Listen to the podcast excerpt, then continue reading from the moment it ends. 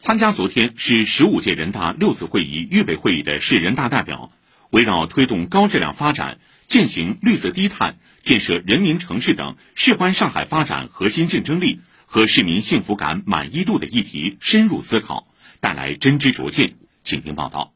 昨晚，世博中心会场灯火通明，释放数字经济新动能是代表们热议的话题之一。市人大代表、上海智盛实业集团有限公司董事长张润斌呼吁，要让数量众多的中小企业尽快跟上数字化转型的步伐。迫切的需要呢，得到政府在数字化转型方面的技术上的。指导和资金方面的扶持，建议呢组成相关的一些部门，对中小企业在数字化转型当中的这些实际的困难给予这个引导和扶持，让他们在数字化转型的过程当中啊，跟上我们这个上海这个经济发展的步伐。创新也是代表们讨论中的关键词。生物医药作为上海的三大先导产业之一。过去一年，有八个一类国产创新药获批，创下历年新高，但发展中仍然不少短板。市人大代表、中科院上海药物研究所药物安全评价中心主任任静注意到。上海在临床实验基地数量和医生的参与热情上都有欠缺。他建议尽快完善上海医院系统的科研管理评价体系，让临床医疗与生物医药产业彼此赋能助力。临床实验的医生来讲啊，他和这个疾病的病人的治疗的话，在晋升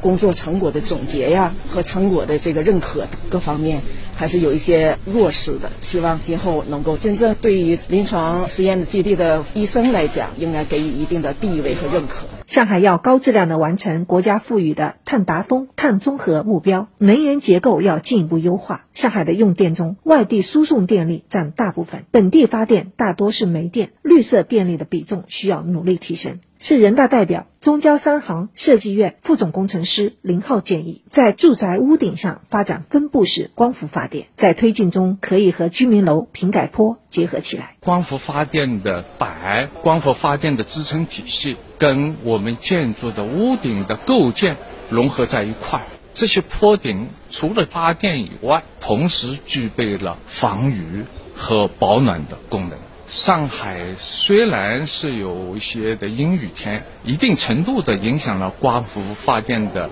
效率，但是总的从一年的发电能源效率上来说呢，应该还是一个比较理想的一个区域。践行人民城市重要理念，上海涌现出一大批历史与现代交融的新地标，比如位于虹口区的百年老建筑金朝八弄，在修旧如旧的基础上注入海派文化元素，各类展览免费开放，成了人气颇高的打卡地。市人大代表、上海戏剧学院电影学院副院长董健提出，上海要加大对公共空间实施文化微更新改造的投入，将艺术展以及各类优秀传统文化的展映置入公共空间的大。环境之中，让文化与市民的距离更近。最近发现，我们有很多网红的一些打卡地，它很小巧，但它很精致。比如说园林的设置啊，什么就会让市民愿意去亲近。如果我们能够打造一些小型的可阅读、可复制的建筑，就是微改造，就我们海派的文化手工艺品啊，把一些我们的传统文化注入到现实的实体的建筑当中。以上由记者刘康霞、李雪梅、于成章、于倩报道。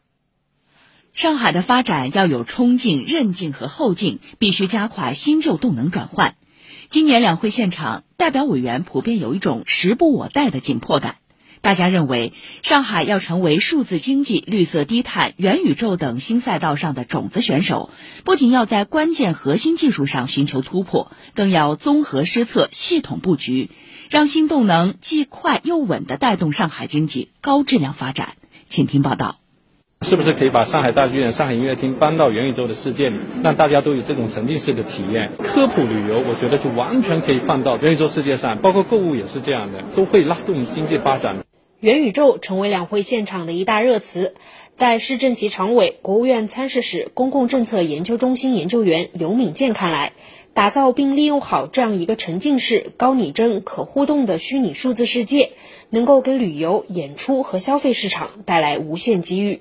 而其依托的 AR、VR、区块链、人工智能等一系列前沿技术，也将迎来爆发式增长。比如说硬件、软件，它肯定是需要很多的配套的拉动，比如说 VR、AR，包括芯片的制造这方面呢，都会有很大的带动作用。一旦把这个打开以后，这里面的增长点啊是有很多很多的。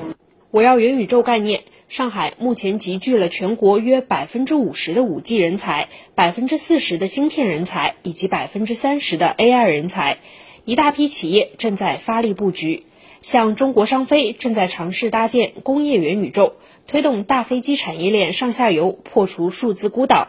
米哈游在构建覆盖全球十亿人共同生活的数字虚拟社区。当然，炙手可热的概念背后免不了有泡沫和风险。市政协常委汪胜阳认为，这方面政府一定要给予更大的宽容。元宇宙大家争论很大，但是你不跌倒怎么能跑步啊？所以我们一定要宽容，给予足够的关注，足够的支持。市人大代表、上海天阳钢管有限公司总经理王振中说：“他们公司规模不大，但产品上到国产大飞机，下到探索马里亚纳海沟的深潜器都有使用，这就是上海创新集群的优势所在。培育产业集群，加大科技创新的投入，成立专项基金，同时呢，制造各种应用的场景和示范，辅助这方面的产业的孵化和成长。”生态是两会讨论中的一个高频词，比如新能源智能网联汽车这样具有高度集成性和极强牵引力的大终端。上海不仅在品牌、产品和数量上领跑，更拥有目前国内最多、最长的开放测试道路。市政协委员、九三学社上海制造专委会主任唐时清认为，接下来上海还需要在充电基础设施、法律体系、社会管理等方面综合施策。比如说，在上海中心城区，无人驾驶你开放的标准限速是怎么样子的？载客是限制多少人的？安全逃生用什么保障的？还有保险，无论是从地方立法的角度，还是从地方支持产业发展的角度，你都必须去研究这件事情。一定是要保持使用这种技术的超前性，谋求城市管理的超前性，去促进这个产业自身的发展。为加快培育壮大发展新动能，上海产业部门已经在制定新赛道布局方案，将着重在数字经济、绿色低碳、元宇宙领域发力，并有针对性的支持和培育智能终端。列席上海两会的全国政协委员、市经信委副主任张英说。特别是在一些技术创新、人才引进、呃新型基础设施的建设方面，我们会要进一步的加强。比如说，今年我们还有人工智能的立法、基础设施的条例，都在进一步的研究和制定过程当中。这些都会为我们新赛道提供新的政策支撑和保障。以上由记者汤立威、胡明珏、孙平报道。